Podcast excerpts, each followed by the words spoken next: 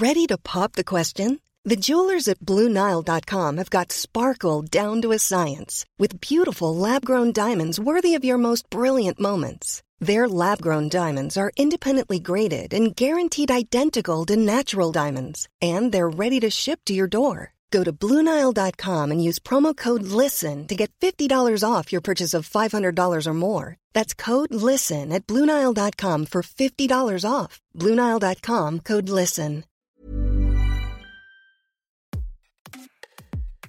Comme chaque année, le 8 mars, on célèbre la Journée internationale pour le droit des femmes. À cette occasion, de nombreuses réunions, conférences, soirées sont organisées. L'idée, se retrouver entre femmes, parler de sujets qui concernent les femmes et trouver des solutions pour faire avancer leurs droits. Pendant ces moments, des idées politiques émergent, la parole se libère et aujourd'hui encore, les femmes continuent de se retrouver entre elles. Que ce soit des réunions en non-mixité, des comptes sur les réseaux sociaux, des associations, des clubs dans les universités, on voit toujours émerger de nouveaux réseaux féministes, et notamment dans le milieu culturel. Moi, ça fait plusieurs fois que je vois de nouveaux projets naître, des nouveaux clubs pour parler ciné, littérature, musique, féministe. J'ai voulu en savoir plus sur ces clubs.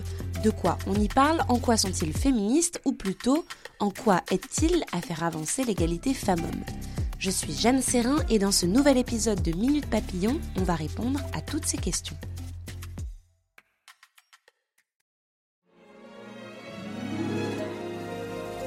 24 février 2023.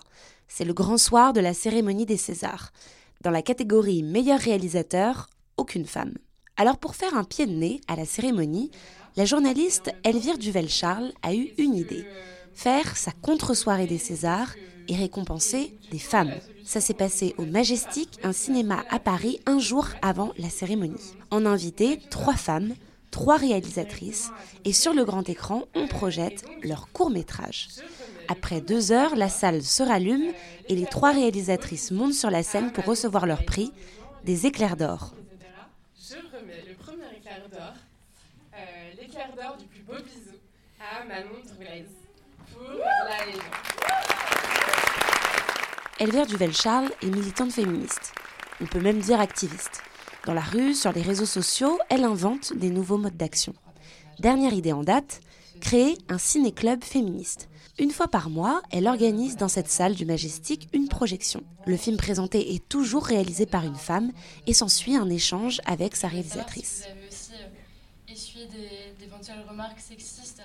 La communauté féministe, elle s'est beaucoup structurée sur les réseaux sociaux. Mais après avoir écrit un mémoire et un livre qui s'appelle Féminisme et réseaux sociaux, Elvire Duvel-Chave est persuadée qu'il faut recréer des rencontres physiques entre femmes. Ma conclusion, elle était un peu qu'il fallait revenir au hors ligne en fait et qu'il fallait utiliser euh, les réseaux sociaux et les outils qu'on avait en ligne comme simple euh, intermédiaire pour essayer de trouver des lieux de rassemblement et de résonance qui soient hors ligne et des lieux dans lesquels on se retrouve en plus petit comité.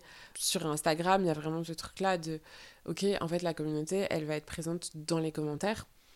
Et donc, c'est aussi t'exposer à d'autres personnes, c'est t'exposer à la critique, il y a de plus en plus de cyberviolence, etc. Donc il y a aussi ce truc-là de, de, peur de poser des questions. Je pense que c'est pour ça qu'il était important de se retrouver en plus petit comité. L'autre objectif de son ciné-club, évidemment, c'est de mettre en avant le travail de femmes. Moi, j'avais plus envie justement de donner de la force à celles qui n'ont pas encore réussi à s'inscrire dans le game, entre guillemets. C'est-à-dire, en fait, qui ne sont pas des, des personnes que le grand public connaît avec Tonnerre, c'est vrai que j'ai cette chance aussi de, rencontrer beaucoup de réalisatrices, de discuter avec elles, et en fait, je me rends compte qu'on a, ont toutes les mêmes problèmes en fait. Les femmes ont moins de budget, les femmes représentent 50% en fait des élèves qui sortent d'école de cinéma, donc on est vraiment sur une égalité parfaite qui euh, va très rapidement euh, se déséquilibrer. Et il y a aussi un gros réseautage. Alors, je veux pas être euh, mal comprise, c'est compliqué aussi hein, pour un mec de commencer. Mais il va avoir peut-être plus d'appui aussi de ses prods. Et moi, ce que j'ai pu voir, mais pour le coup, vraiment en tant qu'assistante de prod ou assistante réelle, j'ai vu qu'en fait, euh, on questionnait beaucoup moins les choix des mecs dans leur réalisation. Alors que les meufs, on va beaucoup plus avoir tendance à leur dire Ah, mais t'es sûre, mais tu voudrais pas filmer plutôt comme ça? Et c'est intéressant de voir qu'à la fin, on veut faire entrer des meufs dans le cinéma et à la fin, on leur demande de formater leur regard.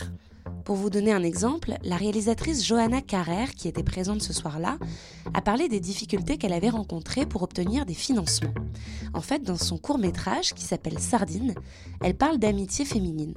Et il y a une scène où une des femmes se met à pleurer. Elle n'a pas envie de rentrer chez elle parce que ses enfants ne lui manquent pas. Et ça, à la lecture du scénario, eh bien les financeurs lui ont dit que ce n'était pas crédible.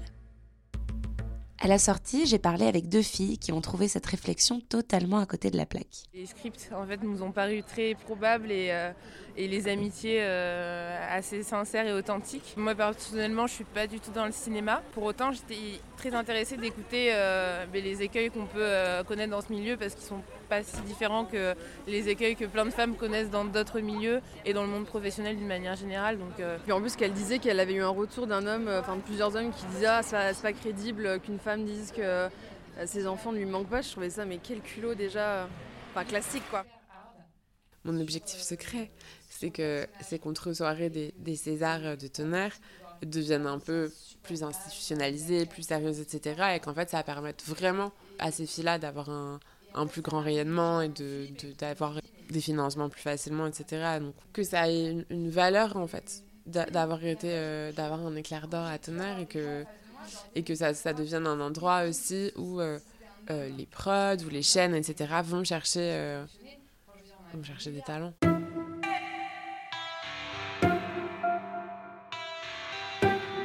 Sur cette question, c'est intéressant de voir que c'est un autre objectif du club féministe, mettre en réseau les femmes. Pour comprendre, je vous emmène dans un autre club. On part aux nuits chercher la femme. Pas de cinéma cette fois-ci, ce club féministe parle de musique. Est-ce que le nom de Flore Benguigui vous dit quelque chose? C'est la chanteuse du groupe L'Impératrice et c'est elle qui a créé ce club. Pareil que pour Tonnerre, une fois par mois, Flore organise une soirée à Paris. Au programme table ronde avec des femmes qui travaillent dans la musique et après 21h, DJ set avec au platine des femmes toujours. Objectif de ces soirées, mettre en avant des femmes qui exercent des métiers presque exclusivement occupés par des hommes. Flore Benguigui. C'est vrai qu'en 2022, j'ai fait une année où j'étais énormément en tournée et en fait, euh, j'ai vraiment ressenti le manque d'énergie féminine en fait. En festival, en tournée par exemple, vous sentiez qu'il n'y avait pas assez de femmes qui avaient de la visibilité?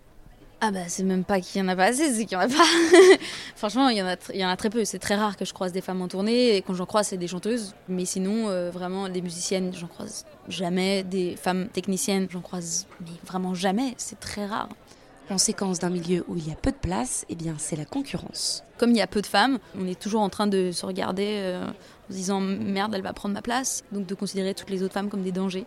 Et donc ça empêche la mise en lien et ça empêche euh, l'empouvoirment euh, des femmes. Là, ce soir, moi, je pense qu'il y a aussi ce truc de, donner de la force entre, entre femmes. Et pour moi, le club féministe, c'est un peu ça. C'est juste une zone de pouvoir, d'amour et d'entraide qui est très présent dans le Boys Club. Le Boys Club s'entraide. Le Boys Club est très bon pour, pour se, se, renvoyer des petits ascenseurs et, et, se donner des coups de pouce.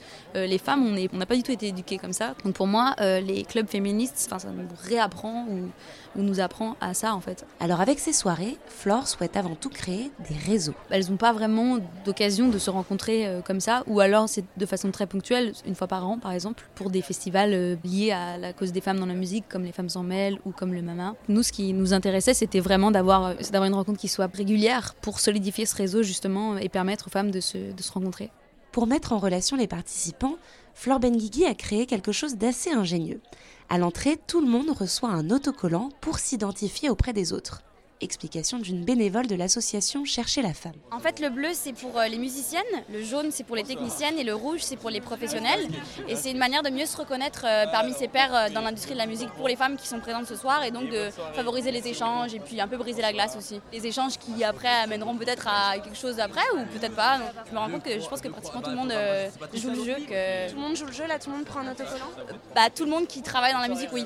Sophie Newman est membre aussi de Chercher la femme et manageuse. C'était intéressant parce que via ça, il y a des femmes qui se sont parlé entre elles, parce qu'il y a des femmes qui vont chercher par exemple des techniciennes ou, ou, voilà, ou des musiciennes qui cherchent des labels par exemple. Donc ça a facilité les échanges et c'était hyper joli à voir. Sur place, beaucoup ont répondu présente et présent, car oui, comme tonnerre, ce ne sont pas des réunions en non-mixité.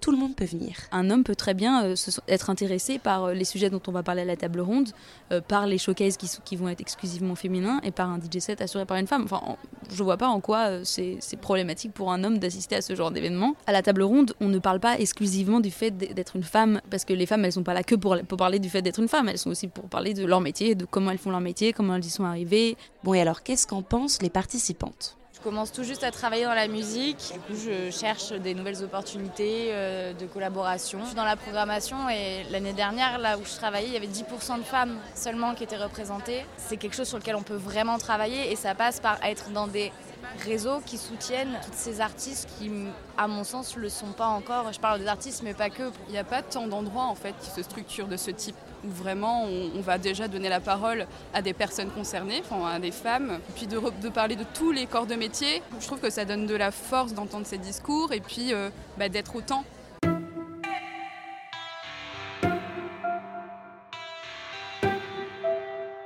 Se donner de la force, être inspiré, encore un autre objectif des clubs féministes. Allez, pour terminer, direction Lyon, où il y a quelques mois, un book club féministe est né. Il s'appelle le Female Gaze Book Club. Sur Instagram, le compte culmine plus de 1500 abonnés. Pour Ophélie Guibert-Duguet, co-créatrice du Female Gaze Book Club, L'objectif premier était d'amener ces clubs en dehors de Paris. On savait qu'il y avait une attente sur Lyon, on savait qu'il y avait un besoin d'échanger d'amener en fait euh, des modèles féminins à d'autres femmes. Sur les réseaux sociaux, je voyais qu'il se passait euh, des choses, beaucoup de choses à Paris. J'avais trop envie d'avoir ce même genre de soirée euh, et d'échanges sur Lyon. Alors avec trois autres femmes, elle se lance. Sur la forme, ce book club s'organise autour de rencontres avec des autrices.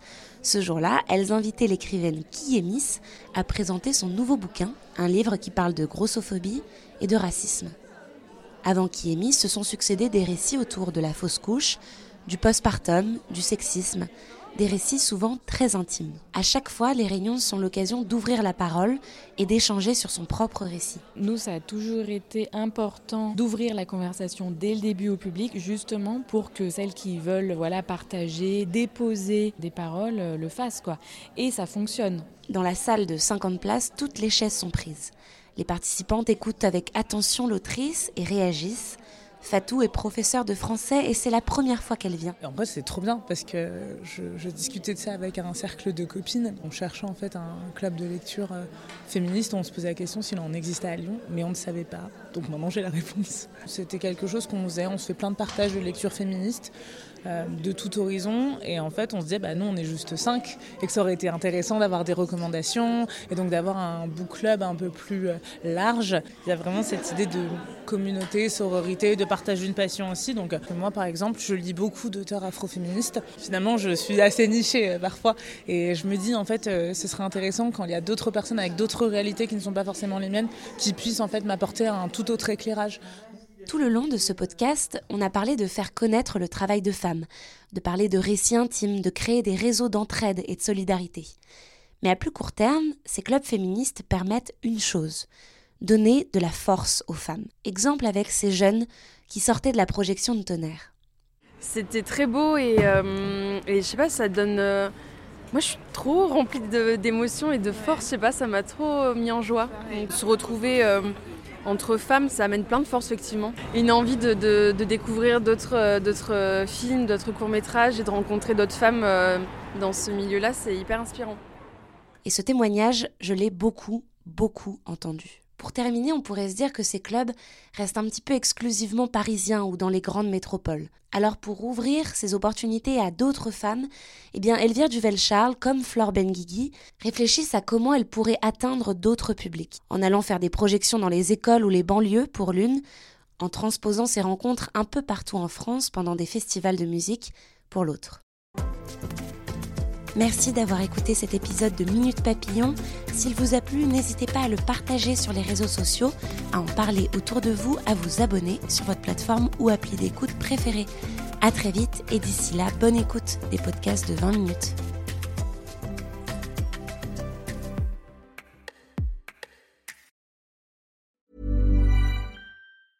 Small details are big surfaces. Tight corners are odd shapes.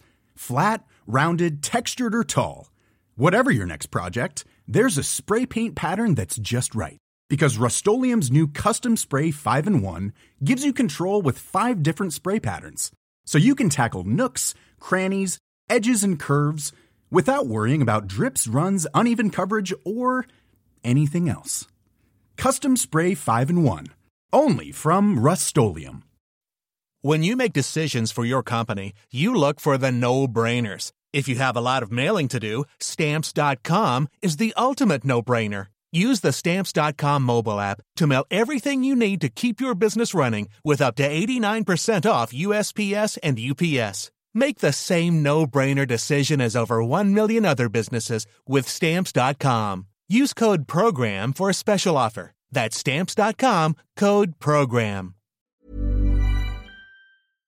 On ne va pas se quitter comme ça. Vous avez aimé cet épisode? Sportif, généraliste, sexo ou scientifique, varié mais toujours bien informé. Découvrez les autres podcasts de la rédaction 20 minutes sur votre application d'écoute préférée ou directement sur podcast au pluriel.20minutes.fr. Et merci de nous avoir écoutés.